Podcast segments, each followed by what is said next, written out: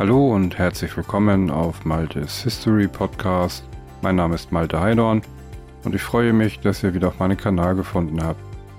Ich hoffe, das nächste Thema findet ihr genauso interessant wie ich und wünsche euch nun viel Spaß dabei.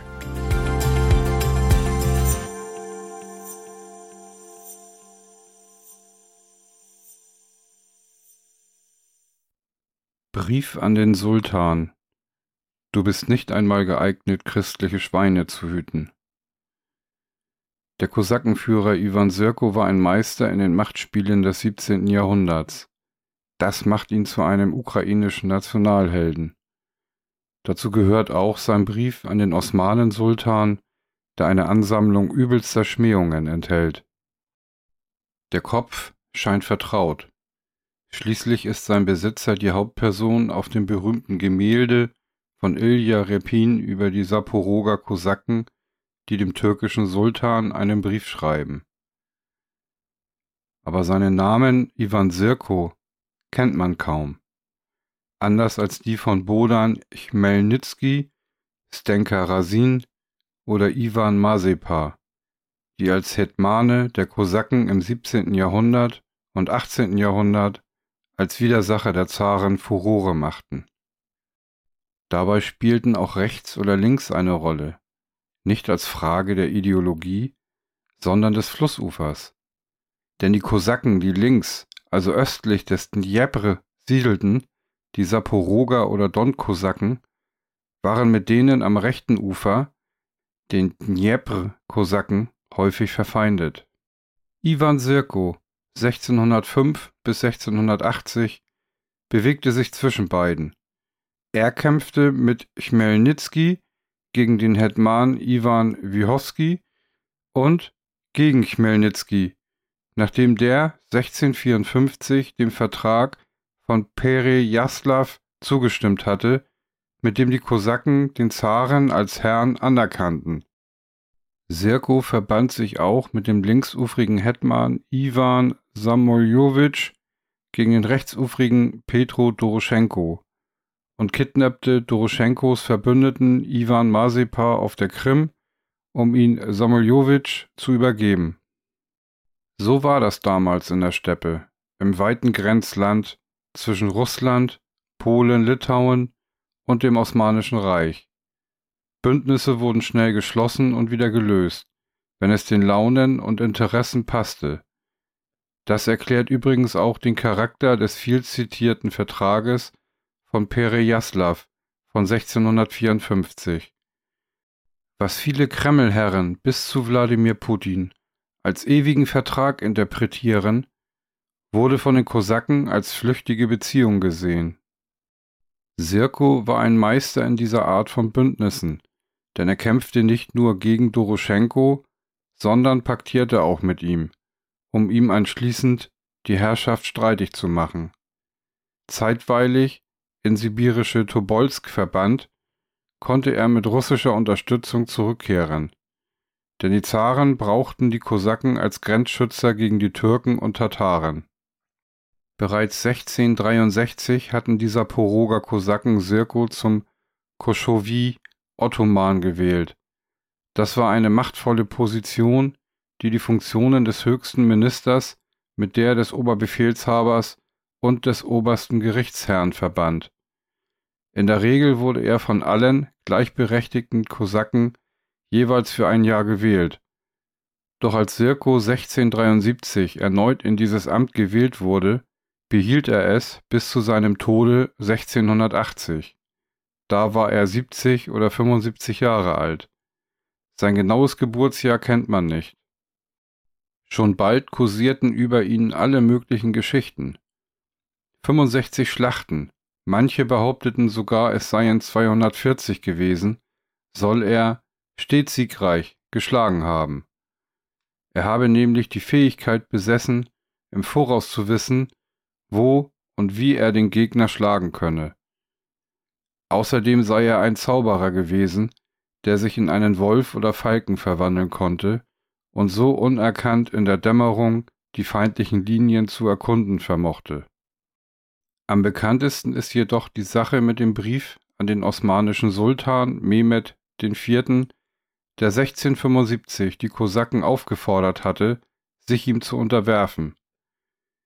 Ihre Antwort bestand aus einer Ansammlung übelster Schmähungen und Beschimpfungen, die Jan Böhmermanns Einlassungen zu Erdogan als pubertäres Stammeln erscheinen lassen. Ob es den Brief wirklich gegeben hat oder ob sein Text eine clevere Fälschung war, ist bis heute nicht geklärt. Dank des berühmten Gemäldes von Ilja Repin wird die Episode als treffliche Schilderung des kosakischen und damit des ukrainischen Selbstbewusstseins gedeutet. Denn Sirko gilt längst als ein Vorkämpfer ukrainischer Eigenständigkeit. Der Brief Mehmeds IV. an die Saporoger Kosaken soll gelautet haben. Ich, Sultan und Herr der Hohen Pforte, Sohn Mohammeds, Bruder der Sonne und des Mondes, Enkel und Statthalter Gottes auf Erden, Beherrscher der Königreiche Mazedonien, Babylon, Jerusalem, des großen und kleinen Ägyptens, König der Könige, Herr der Herren, unvergleichbarer Ritter, unbesiegbarer Feldherr, Hoffnung und Trost der Muslime, Schrecken und großer Beschützer der Christen, befehle euch, Saporoger Kosaken, freiwillig jeglichen Widerstand aufzugeben und mein Reich nicht länger durch eure Überfälle zu stören. Die Saporoger Kosaken schrieben ihm angeblich zurück.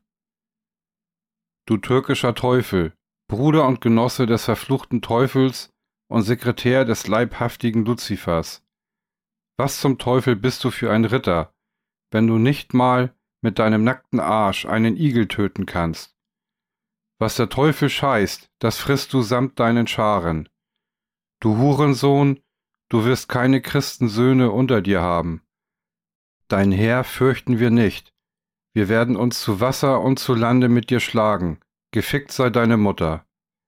Du Küchenjunge von Babylon, krummbeiniger Mazedonier, Bierbrauer von Jerusalem, Ziegenhirte von Alexandria, Schweinehirt des großen und kleinen Ägypten, Schwein von Armenien, tatarischer Geißbock, Verbrecher von Podolien, Henker von Kamenetz und Narr der ganzen Welt und Unterwelt, dazu unseres Gottes Dummkopf, Enkel des leibhaftigen Satans und Schlappschwanz, Schweinefresse, Stutenarsch, Metzgerhund, ungetaufte Stirn, gefickt sei deine Mutter.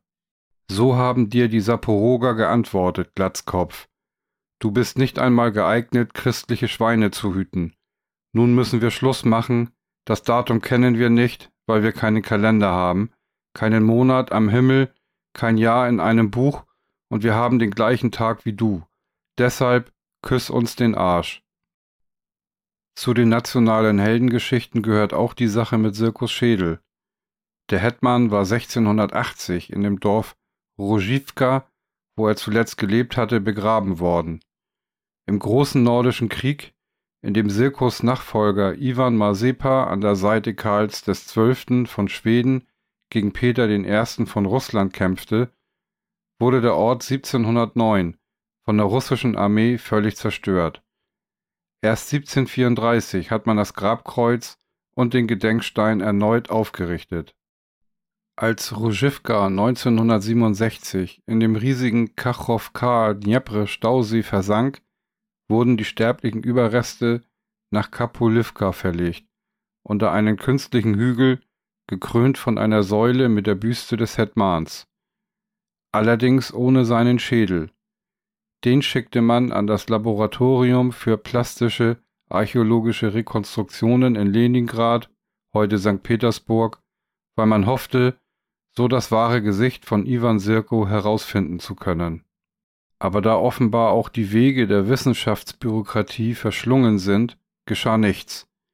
Erst 1987 erinnerte sich ein Journalist an den kopflosen Ottoman. Ein Brief an die Gesellschaft zur Bewahrung der Geschichte und Kultur der Ukraine führte schließlich dazu, dass der Schädel in die Ukraine zurückkehrte. So bleibt doch nur das Gemälde von Repin, wenn man sich vorstellen will, wie Ivan Sirko ausgesehen haben könnte.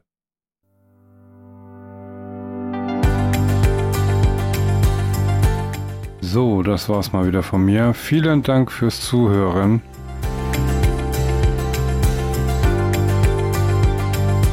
Bis zum nächsten Mal auf Maltes History Podcast.